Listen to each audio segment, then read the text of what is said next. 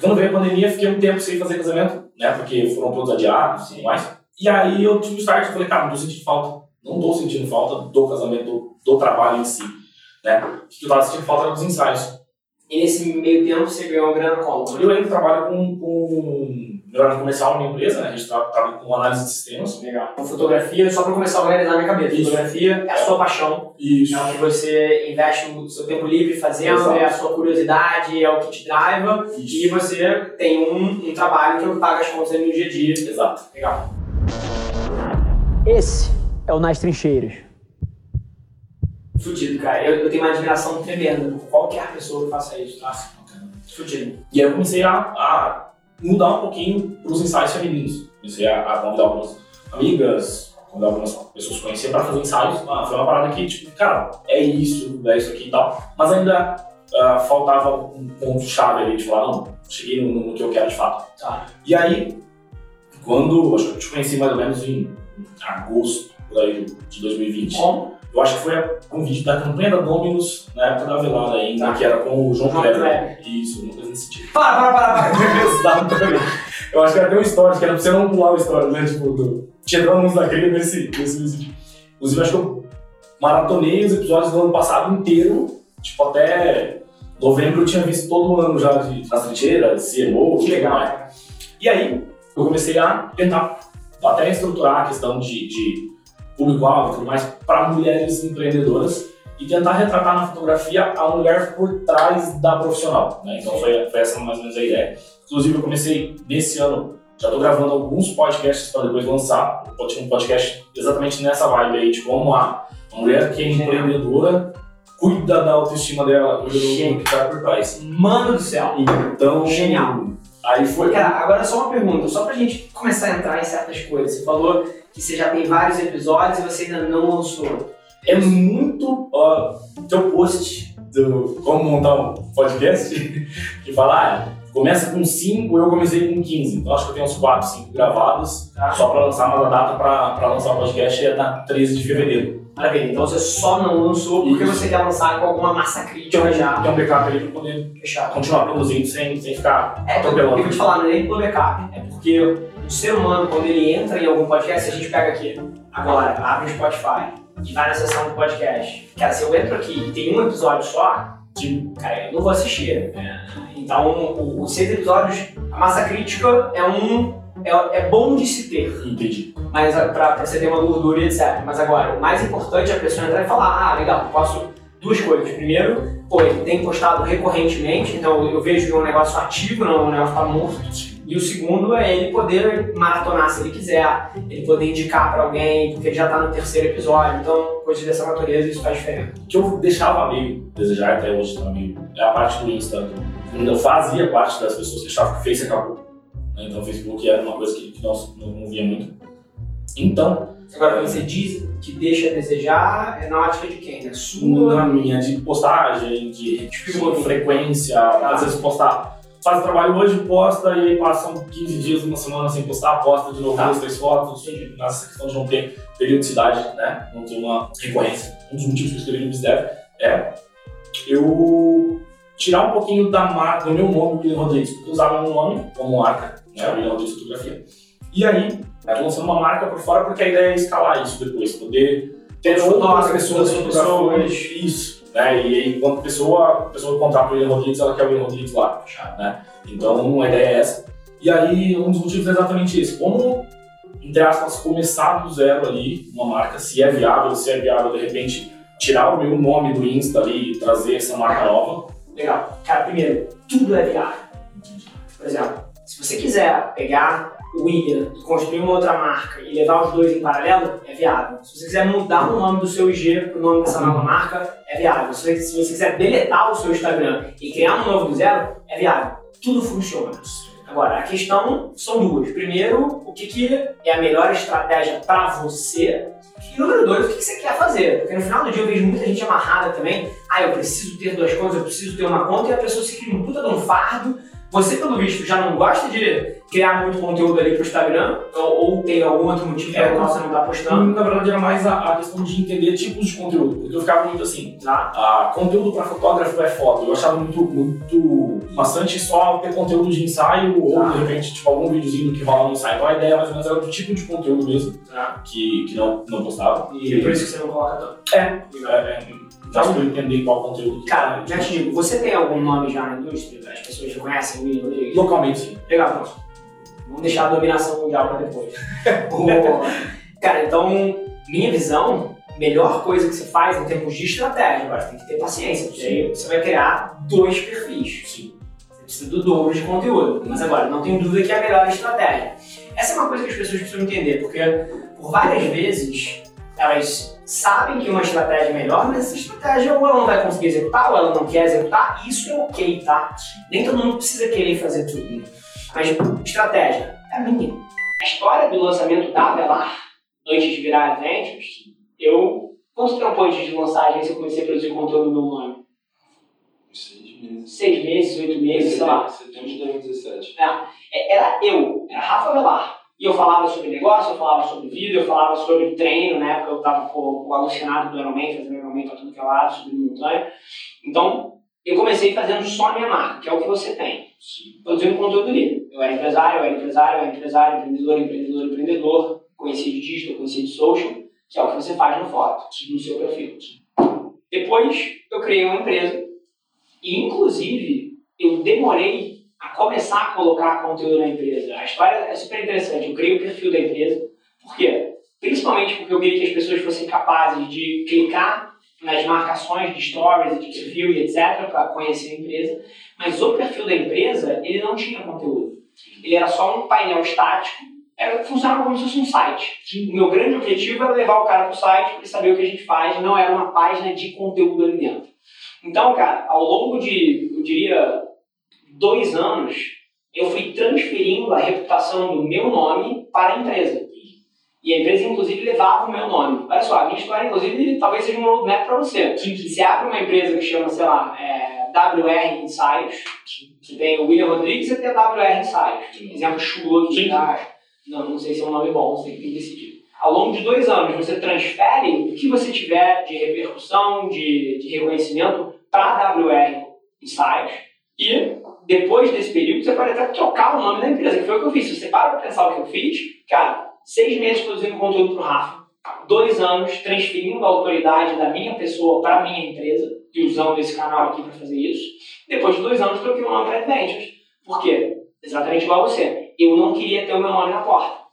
Principalmente porque a gente tem quase 200 pessoas hoje em dia, a gente é o que a gente chama de um partnership, que tem outros sócios aqui dentro, vai perguntando, ah, aquele ali é o Felipe, aquele ali é o Edwin, não sei o quê. Sim, a gente tem vários outros sócios na companhia. E, cara, quando eu parava para pensar no conceito de uma sociedade e tem uma pessoa que tem um nome na porta, é um negócio meio esquizofrênico. Então eu fui lá e troquei o nome, então tudo funciona. Você pode começar só com o seu, você pode começar com os dois, você pode começar com o nome e depois trocar, tudo funciona. Agora, a questão que é a chave não é essa tecnicalidade, é o que, que você vai botar de conteúdo. É como que você maximiza a sua credibilidade e, e, e- e o hype que você tem em você, a repercussão em cima de você, para que isso transfira para uma empresa.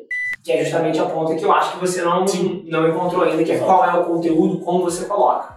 Então, em relação a, a nome e essas coisas, cara, o que eu faria? Eu começaria com o seu e abriria a empresa e começaria a transferir reputação de uma para outra e depois de um tempo você pode pensar mil coisas aí, vou deixar para daqui a dois anos. Eu ainda vejo que a fotografia, o mercado em si, parte de conteúdo ainda muito visual. Por exemplo, tu quer ver um fotógrafo, tu quer ver no mínimo o trabalho que ele faz. Né? Dificilmente, às vezes, você vai ver um texto e, por um texto, tu ir atrás de um fotógrafo. Então, ah, eu ainda me limito muito por conta de, tipo, ah, vou publicar aqui no, no Insta, fazer alguma coisa no TikTok, Reels ali, mas, mas sempre em, em mídias visuais. Tu acha que, que ainda existe, tipo, espaço para, de repente, o LinkedIn acaba sendo mais profissional, mas tipo, mais de profissionais, uma rede mais para empresários. Mas existe, por exemplo, espaço para um blog, para alguma coisa, ou realmente essa área é mais visual mesmo? Cara, se eu tivesse na sua cadeira, é curioso, eu adoro empreender, né? Então sendo assim, cara, se eu tivesse lá, o que, que eu tava fazendo? Sim. Cara, duas coisas. Uma delas tem a ver com marketing e conteúdo, e a segunda tem a ver com a maneira como você opera o seu serviço. E essas, para mim, são as duas coisas que têm o potencial de destravar você. Para 2021, eu estaria obcecado por três plataformas. TikTok é uma plataforma incrível para trabalho artístico, incrível. Assim, se você descobre uma dinâmica que você sabe produzir, que você sabe fazer do TikTok para mostrar o seu trabalho em termos de foto, você vai explodir. Explodir. O alcance orgânico que o TikTok tem, que é o alcance que você não paga para ganhar, é uma coisa que nunca na história existiu. Você com zero, zero seguidores, zero, consegue ter vídeos de 10 milhões de visualizações, 1 milhão e meio de visualizações. Você precisa fazer uso disso. Isso não vai durar para sempre. Isso dura no máximo os próximos 8 meses. Então, a primeira coisa, eu me tornaria muito sério sobre o TikTok. Quão sério você está no TikTok? Sério. Então, beleza, você já tem um pilar aqui. Segundo pilar, a sua ideia de podcast, de retratar o lado feminino de empreendedoras é alucinante. Eu não tô brincando. Sério. Se você conduz um podcast dessa natureza, arranja bons convidados para vir e você começa com convidados ruins mesmo com todo mundo, tá? E ao longo desse tempo você vai porra, fazendo, fazendo o- o- os contatos e vai cada vez mais pessoas alcançando, cada vez mais pessoas, cada vez mais pessoas, cara, eu não tenho dúvida que esse podcast, onde você retrata o lado feminino de empreendedoras, pode explodir a sua carreira como profissional. E digo mais, ele se torna um pilar que vai fortalecer uma terceira plataforma que é muito importante para todo mundo ainda hoje, mas que é extremamente difícil de você crescer e operar, que é o Instagram. Por quê? Cara, você chama toda empreendedora hoje em dia, ou empreendedor, descobriu que ser sério sobre isso aqui é muito importante. Então, todo mundo tem uma marca pessoal. Todo mundo, assim. Você pega do, cara, do Alfredo até, cara, a Cecília Berry, ou Baeri, não sei qual é o nome dela, é, mas veio, veio na cabeça. Ou você pega a Cris Junqueira, você pega o Abílio Diniz, você pega o Guilherme Benchimol, você pega, cara, o Alexandre Birman, você pega, assim, quem você quiser, a Cris Arcangeli, assim, todo mundo tem uma marca pessoal. Então, toda vez que você traz uma convidada dessa, que por ser empreendedora tem uma alta probabilidade de ter uma marca pessoal, cara, você pode ter certeza. Você recebe bem, você é agradável, puta conteúdo, você vai trocar de reputação, de marca com eles. Ela vai postar que estava lá, ela vai te marcar. Então, esse podcast se torna uma engrenagem para te ajudar a crescer o seu Instagram com collabs. Então, que é uma plataforma extremamente difícil. Então, se eu tivesse na tua cadeira, primeira coisa, muito sério sobre o TikTok com o ângulo de mostrar o seu trabalho. Uma puta edição rápida, ágil, que mostre as suas fotos. Número 2. O podcast é incrível e ele vai se tornar uma grande ferramenta sua de relacionamento e que depois vai te ajudar a crescer o Instagram, que é o mais difícil de todos. E aí, cara, o conteúdo do Instagram, eu não me apegaria tanto ao que você está falando de ter que ter variação, ter que ter variedade, etc. Porque no final do dia, você não está produzindo conteúdo para fotógrafo, você não está produzindo conteúdo para especialista. Sabe para quem você está produzindo conteúdo? Para quem quer comprar ensaio, você sabe como a pessoa que compra ensaio chega em você? Uma amiga que te marca numa publicação, uma amiga de alguém ou um amigo que compartilha uma foto, olha a foto desse cara. As pessoas não vão te acompanhar para se consumir o seu conteúdo como consome o meu. A dinâmica é diferente. Se você que me segue, você acabou de falar, cara, eu vi todos os seus vídeos, eu vi todos os podcasts. Ninguém faz isso com um fotógrafo que quer contratar para o seu casamento. Você bate o olho uma vez e você responde a seguinte pergunta: Eu gostaria de ter essas fotos quando eu casar? Se a resposta for sim, você vai receber um DM, você vai receber uma ligação. Então, a dinâmica de produção de conteúdo é muito diferente. Você pode sim ser um grande book ali, que não tem muita variação, mas que ajuda o ser humano a responder essa uma pergunta, que é: Eu quero ter essas fotos no dia mais importante da minha vida? Sim, não. Se a resposta for sim, você está contratado.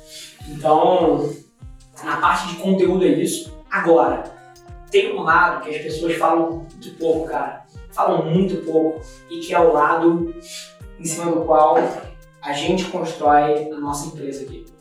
Que é a entrega do serviço. E não tô falando que ah, a foto tem que ser incrível, a edição tem que ser incrível. Isso tá dado. Isso é óbvio que precisa ser muito bom. A qualidade do seu trabalho define muita coisa. Mas isso é commodity. Porque tem outro fotógrafo que é muito bom. Tem outro cara que faz uma puta pós-produção na imagem. Agora, onde tem pouquíssimas pessoas jogando, cuidando das pessoas e prestando atenção, cara, no indivíduo que te contratou. Aquela mulher ou homem, quando casou e te contratou, cara, ela tem um sonho, é o dia mais importante da vida dela. E, e a maioria das pessoas lida com, isso como se fosse uma coisa transacional. E não pode ser. Sim. Então, por exemplo, ideias fora da caixa, que não tô falando que são boas, mas eu começo a ter ideia. Cara, seis meses depois que ela casou, cara, você mandar flores pra casa da pessoa que te contratou falando, pô, fazem seis meses que eu te vi no seu casamento, cara, foi um dia super especial pra mim, vocês são incríveis e eu queria mandar esse presente aqui porque para que você celebre o dia de hoje, porque eu sei que, que foi muito marcante pra você. Você tem noção o que, que é? Você imagina você, imagina você desceu, foi numa loja de, de roupa, comprou um tênis, tênis de corrida, e você falou pro vendedor o seguinte, cara, eu tô comprando esse tênis de corrida porque nesse domingo agora eu tenho uma maratona. Para pra pensar. Você foi lá, comprou o tênis, pá, correu uma maratona. Esse vendedor, na terça-feira seguinte, cara, te manda um cartão escrito à mão, ou te manda um DM no Instagram, te manda qualquer coisa, ele só lembra de você. Cara, e aí? Como é que foi a maratona? Foi tudo bem? Cara, esse tipo de coisa é o que pouquíssima gente faz e é o que tem a capacidade de transformar os relacionamentos. Esse final de semana, eu fui na casa de uma pessoa que eu não conhecia muito bem e, cara, me recebeu super bem, abriu as portas, cara, eu e minha esposa.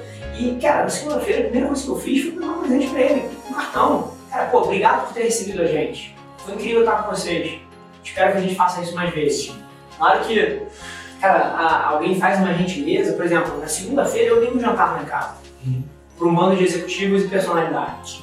Tinham oito pessoas. Sabe quantas fizeram isso? Uma pessoa fez isso. Uma pessoa fez isso.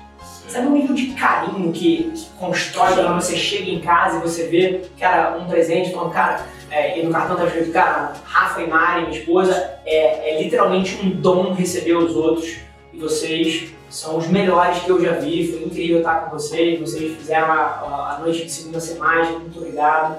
Cara, esse tipo de carinho que você pode ter com um cliente seu, e é muito fácil você fazer isso, cara, na hora, no dia que você está contratado. Mas sabe quando é que isso gera uma exponencialidade gigante de construção de marca?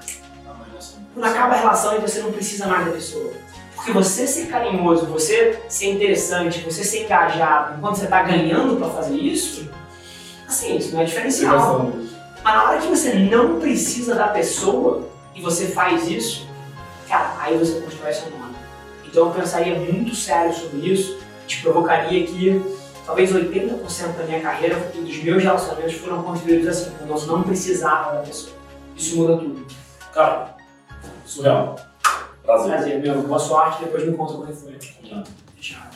Esse foi mais um episódio da nossa experiência em áudio e como eu já falei, eu adoraria saber que você está gostando do que a gente está compartilhando por aqui. Então não esquece, se você está tirando valor desse conteúdo, ia significar o mundo para mim, que você tirasse um print da sua tela, postasse no stories me marcando e aproveita para ir na sua plataforma favorita também e deixar um rating de cinco estrelas e um comentário lá, ajudando a gente a construir essa comunidade tão vibrante que move o Brasil para frente através do empreendedorismo e que fala desse Brasil que dá certo. É um prazer ter vocês comigo e a gente se vê no próximo episódio do podcast.